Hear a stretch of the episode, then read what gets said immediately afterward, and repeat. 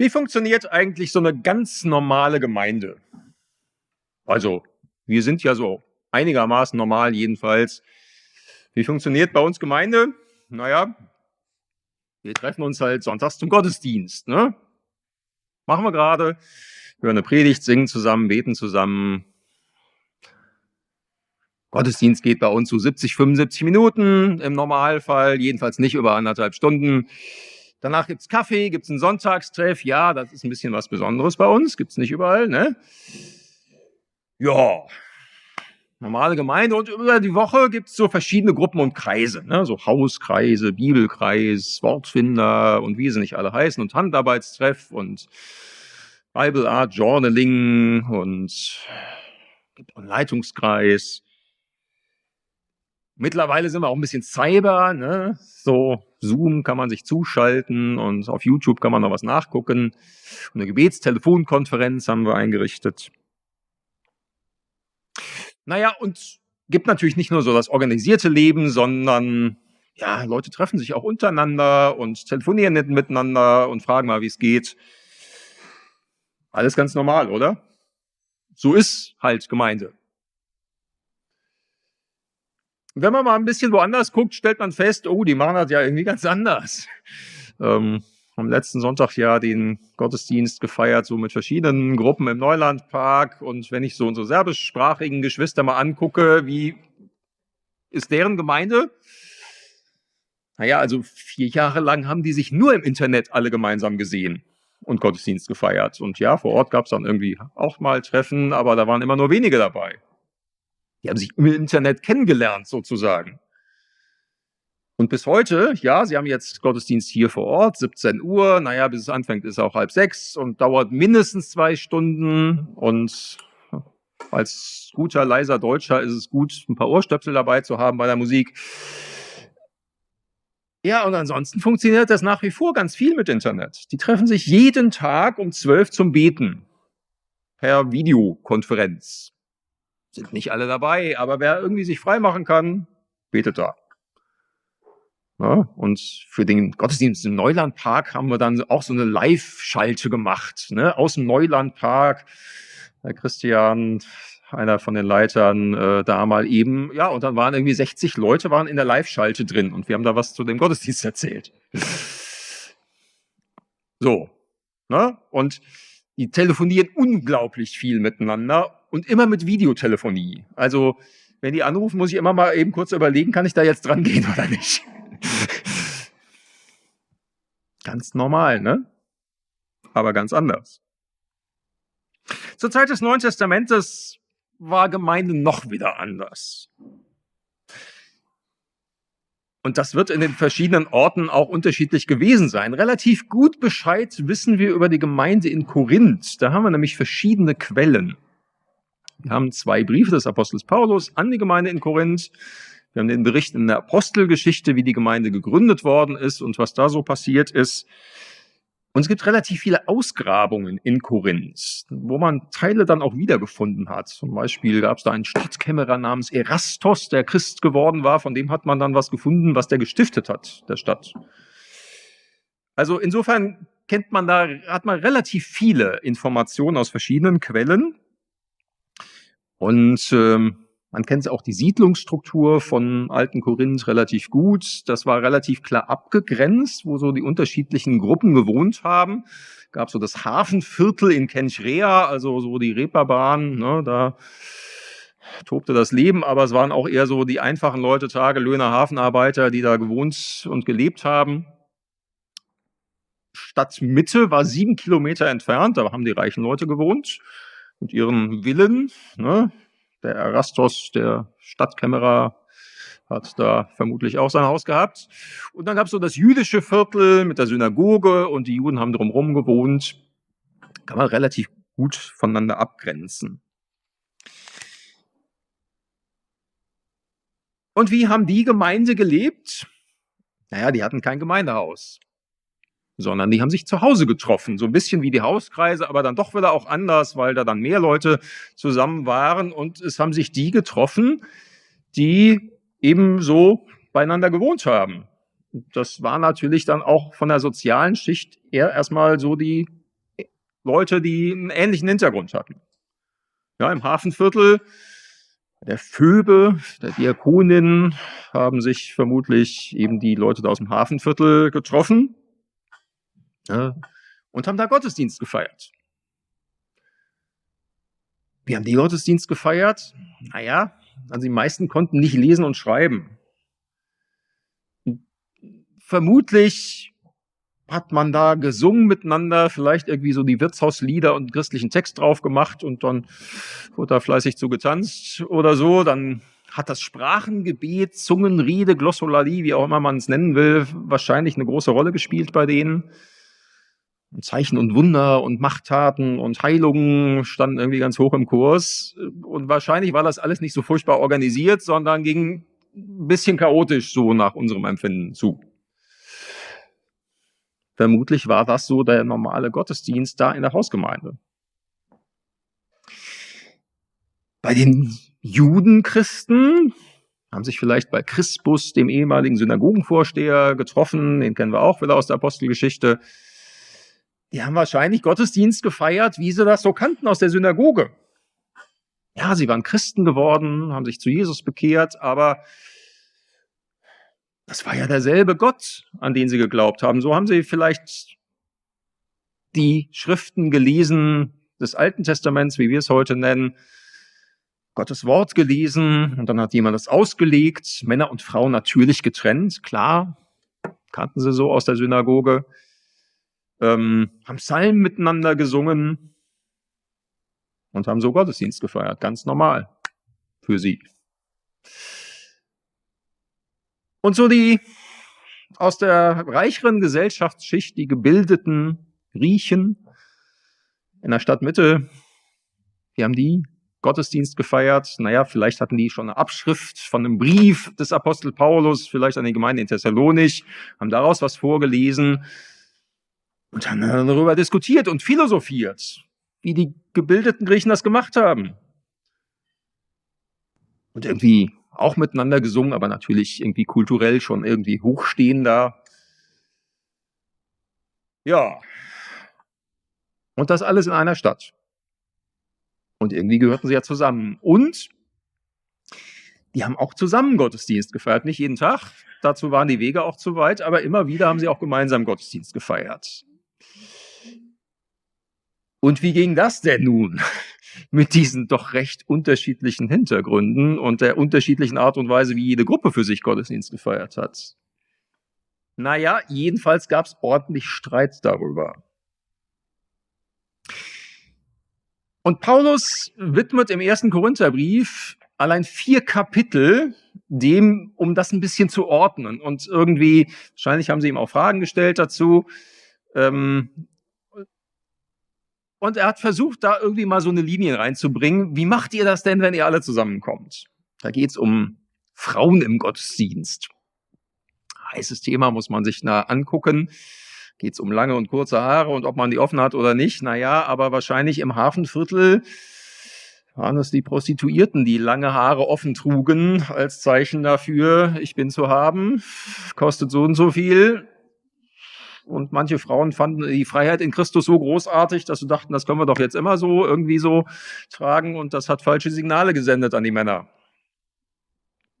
Und Paulus nimmt dazu Stellung. Wie ist das mit langen und kurzen Haaren und irgendwie so. Und dann haben sie zusammen Abendmahl gefeiert. Und die Leute aus dem Hafenviertel mussten lange arbeiten, bis die Sonne untergegangen war. Und die anderen hatten Zeit und haben schon mal gegessen und waren schon so ein bisschen, hatten schon einen Tee. Und Paulus muss dazu Stellung nehmen. 1. Korinther 11.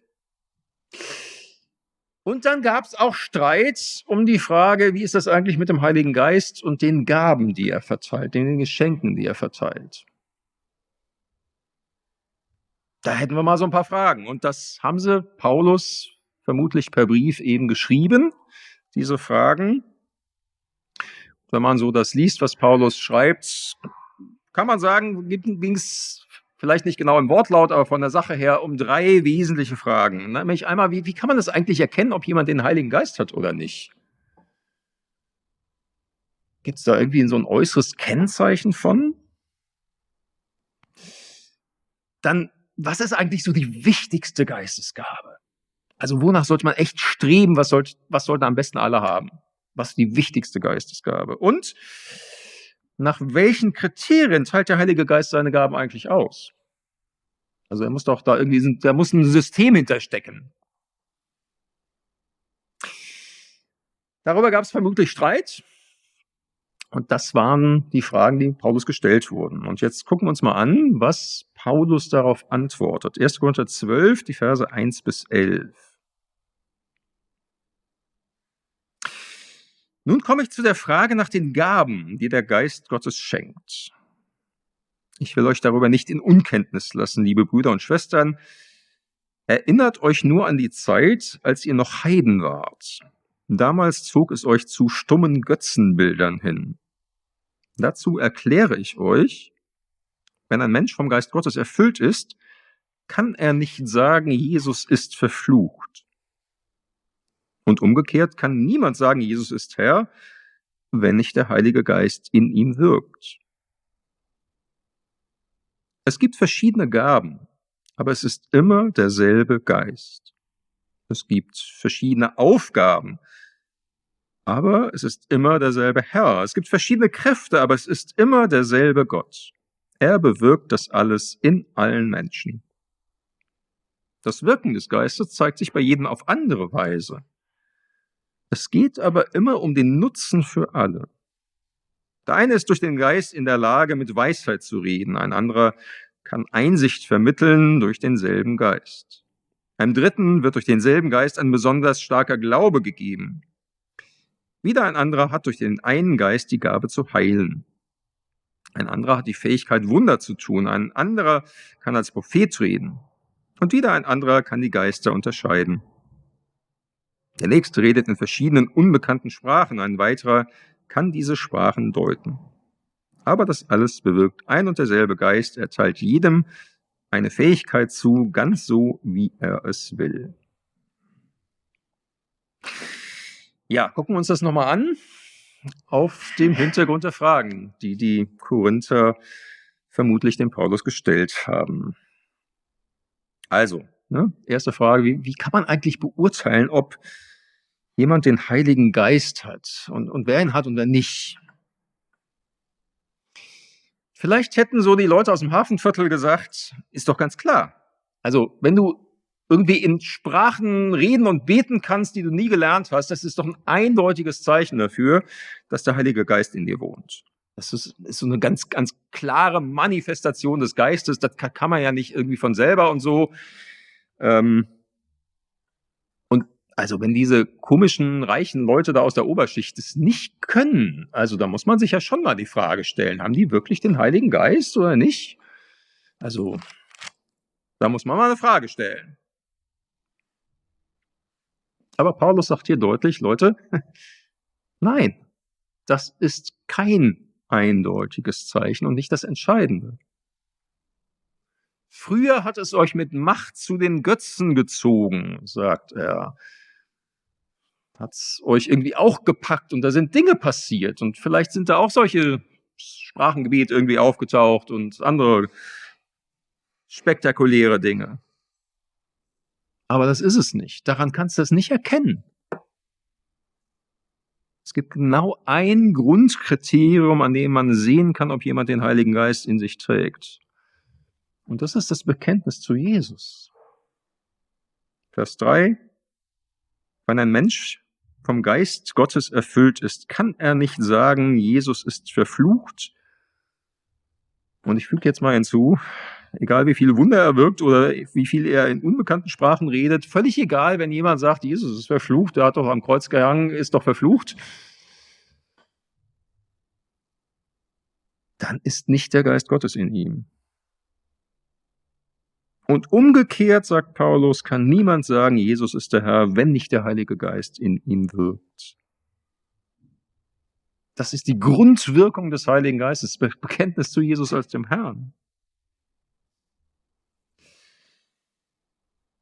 Manche Christen sind da ja auch heute unsicher und fragen sich, ah, habe ich wirklich den Heiligen Geist? Irgendwie bei anderen Leuten passieren so ganz spektakuläre Dinge und bei mir irgendwie nicht. Mache ich irgendwie was falsch? Kann ich nur sagen, wenn du unsicher bist, dann halte dich daran fest. Das ist das Grundbekenntnis. Wenn du bekennst, Jesus ist der Herr und er ist mein Herr, wenn so dieser Herrschaftswechsel bei dir stattgefunden hat und du ganz schlicht sagst, Jesus, ich will dir folgen und du darfst mir auch nicht nur Vorschläge machen, sondern ich möchte versuchen, das zu tun, was du mir sagst, dass ich tun soll und zu lassen, was ich lassen soll. Du bist der Herr, du bist mein Herr. Wenn du das von Herzen sagen kannst, wohnt der Geist Gottes in dir. Geht gar nicht anders.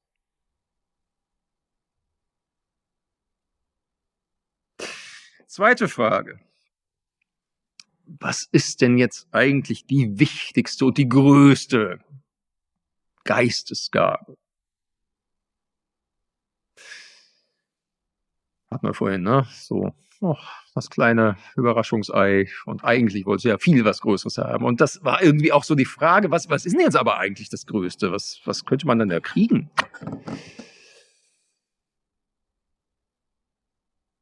Die wohl situierten Christen hätten wahrscheinlich gesagt, naja, also Weisheit, Einsicht, Verständnis, das ist doch das Eigentliche. Die Dinge durchdringen,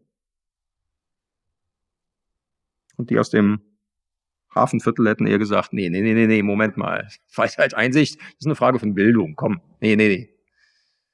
Sprachengebet, das ist es. Und Zeichen und Wunder und Machttaten. Und da hätten die judenchristlichen, äh, judenchristliche Gruppe wahrscheinlich auch gesagt, ja, stimmt, ja, Zeichen und Wunder finden wir auch toll. Das ist doch die größte Gabe. Ne? Paulus sagt das. Erst unter zwei. Juden fragen nach Zeichen und Wundern und die Griechen nach Weisheit. Und vermutlich waren die da auch so geprägt. Und Paulus sagt aber, und wir predigen den gekreuzigten Christus. Aber nochmal zurück zu den Fragen nach den größten Gaben. Was sagt Paulus dazu? Er sagt, nee, steht alles auf ein und derselben Stufe. Alle sind gleichermaßen wichtig. Und worum geht's denn eigentlich bei all diesen Gaben? Vers 7. Das Wirken des Geistes zeigt sich bei jedem auf eine andere Weise. Es geht aber immer um den Nutzen für alle. Das ist der Punkt. Es geht um den Nutzen für alle. Geht gar nicht um die Frage, was ist das Wichtigste und Größte. Und wenn man es nämlich mal so betrachtet, es nützt nichts, wenn 50 Leute in Sprachen bieten können und keiner macht mehr Musik. Es nützt nichts, wenn 20 Leute ganz toll predigen können und keiner kocht einen Kaffee und keiner spült hinterher.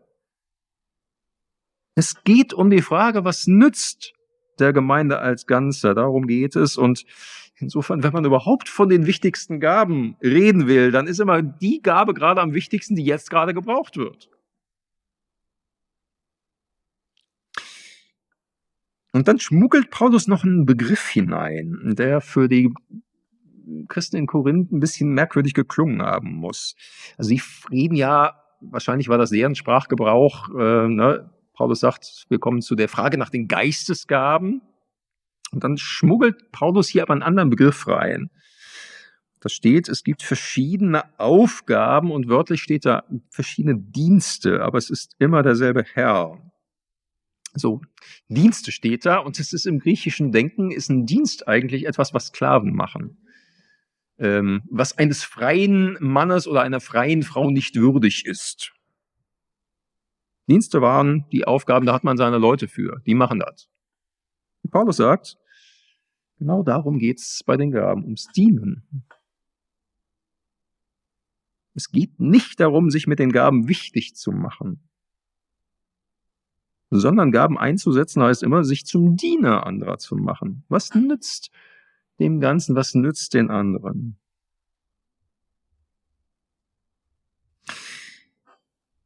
Noch, noch ein weiterer kleiner Hinweis gibt, gibt so ähm, ein, eine spannende ähm, Wahrnehmung hierbei, nämlich bei den übernatürlichen, sogenannten übernatürlichen Gaben äh, von Heilung und Gaben Wunder zu tun, spricht äh, Paulus hier auch davon, da bringt Paulus auch nochmal eine wichtige Korrektur an. Also wahrscheinlich hätten da so manche in Korinth gesagt, das sind doch die wirklich wichtigen Sachen. Ne? Heilung, Wunder.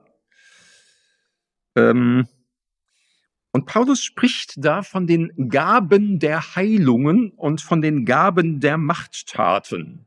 Das ist ganz komisch ausgedrückt, immer doppelter Plural, so ein bisschen Grammatik. Ne? Gaben von Heilungen, Gaben von Machttaten. Das will Paulus damit sagen. Vermutlich will er sagen, also es hat keiner die Gabe der Heilung und die Gabe Wunder zu tun und das funktioniert dann immer. Sondern Gott teilt seine Gaben immer aktuell zu. Und wenn er jetzt einen Menschen heilen will, dann ist das jetzt eine Gabe der Heilung. Aber hat niemand die Gabe der Heilung und das funktioniert dann immer, sondern da ist man immer zu 100 Prozent von Gott abhängig und man kann auch nicht irgendwie, wer die Gabe der Machttaten hat, funktioniert auch nicht so. Man kann dann immer den Sturm wegbeten oder machen, dass es regnet durch Beten oder so. Sondern in diesem Augenblick kann Gott das schenken. Na, das ist anders als bei anderen Gaben, beim Thema Sprachengebet, wem Gott das gegeben hat, das ist wie Fahrradfahren, das verlernt er dann irgendwie auch nicht mehr. Aber beim Thema Heilung und Wunder bleiben wir zu 100 Prozent auf Gott angewiesen, der hier und jetzt diese eine Gabe schenkt oder auch nicht. Aber damit nochmal zurück zu der Frage, was ist denn jetzt so das Größte und Wichtigste? Vielleicht gibt es da bei uns auch so eine kleine Schere im Kopf, wo wir denken so, ja, es gibt dann doch irgendwie die wichtigen Sachen und die, ah, nee, ist auch wichtig. Ah, Ne, alles, was vorne irgendwie passiert, wo Leute reden, ist bei uns immer wichtig. Oder vielleicht ist es auch so der Unterschied zwischen den übernatürlichen und den natürlichen Gaben. Gibt Leute, die vielleicht sagen, also diesen übernatürlichen Sachen, also das ist ja schon spektakulär. Also da müssten wir vielleicht ganz, ganz viel mehr von haben. Oder auch umgekehrt, dass man da eher ganz skeptisch drauf guckt und sagt, ach, das ist ja ganz komische Sachen. Also ich weiß gar nicht, ob ich damit zu tun haben will. Und Paulus würde sagen, beides ist schon im Ansatz falsch. Ich meine, diese ganze Unterscheidung übernatürlich, natürlich gibt's sowieso nur in unserem Kopf und nicht in der Realität. Denn beides kommt von Gott. Und ist beides in diesem Sinne übernatürlich. Gott ist doch der Schöpfer des Universums und äh, damit auch all dessen, was wir natürlich nennen. Und er ist auch derjenige, der das schenkt, was wir übernatürlich nennen. Aber beides hat doch die gleiche Quelle in Gott. Also von daher macht das sowieso keinen wirklichen Unterschied. Und von daher, es gibt keine mehr oder weniger wichtigen Gaben. Wichtig ist, was allen nützt und allen dient. Und darum, egal was der Heilige Geist dir gegeben hat, sei es klein, sei es das Überraschungsei mit den Tüchern, setz es ein zum Nutzen aller und nicht nur nach dahin, sondern dass alle sehen können und alle sich daran erfreuen können. Diene ganz schlicht Gott und Menschen mit dem, was dir anvertraut ist.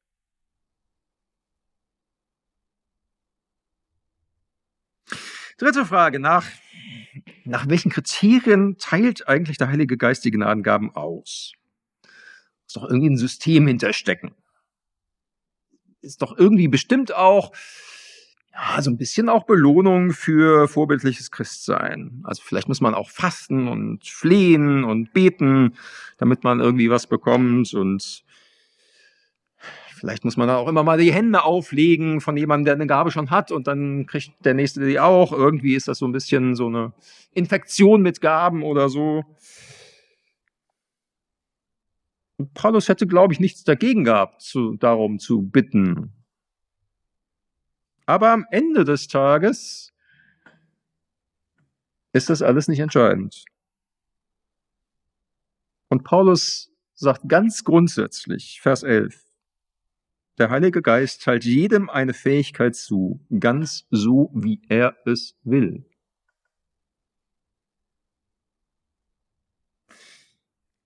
Und es gibt noch so einen Hinweis im Text, dass man sich die Gaben nur wirklich nicht verdienen kann und sich deshalb auch gar nichts darauf einbilden muss. Irgendwie denkt, ah, ich bin besonders toll, weil ich ja die besonders tolle Gabe gekriegt habe. Quatsch.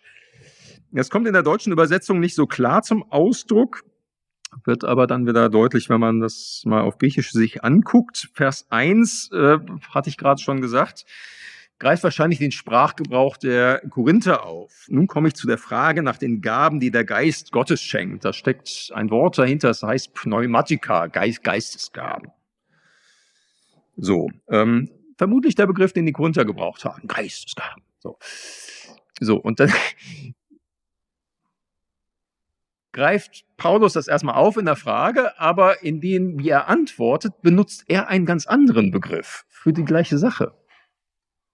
Steht in Vers 4. Da ist nämlich die Rede von, ähm, muss ich nochmal eben nachschlagen, hier, es gibt verschiedene Gaben, stand hier in der Übersetzung.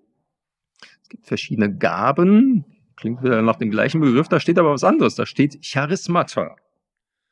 Das kommt von Charis, auf Griechisch Gnade, Geschenk. Etwas, was man sich gerade nicht verdienen kann, sondern was man einfach geschenkt bekommt. Korinther sprechen von Geistesgaben. Paulus korrigiert das ganz sanft und sagt, nee,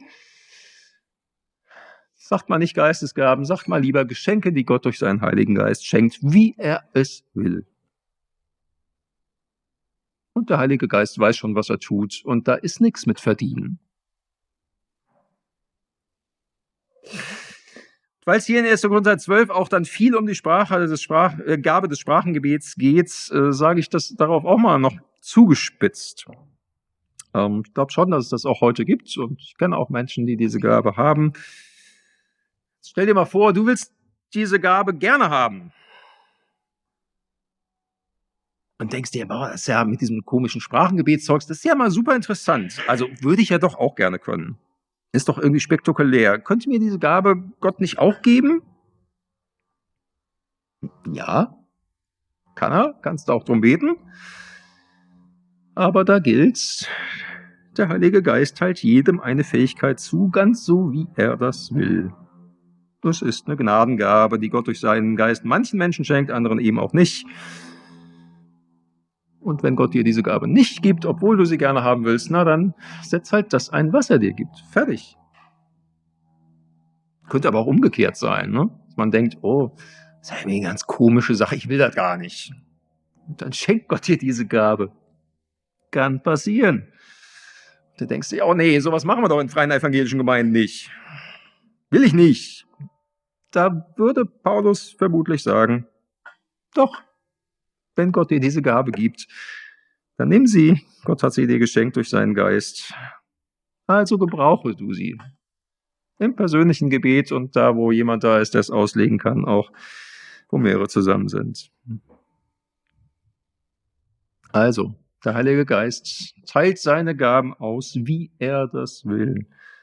Wir dürfen darum beten, ja, aber am Ende entscheidet er, was er tut und er weiß, was er tut. So viel für heute zu den Gnadengaben. Gibt nochmal Fortsetzungen, gibt ja auch noch eine ganze Menge mehr in 1. Korinther 12 zu den Gaben. In vier Wochen geht's weiter und dann wird in sechs Wochen Ernst Kirchhoff als Gastprediger auch noch über das nächste Kapitel, Kapitel 13, das hohe Lied der Liebe erzählen. Aber für heute sage ich Amen. Und jetzt bitten wir um Gottes Segen. Und die Gnade unseres Herrn Jesus Christus und die Liebe Gottes und die Gemeinschaft des Heiligen Geistes sei mit euch allen. Amen. Amen.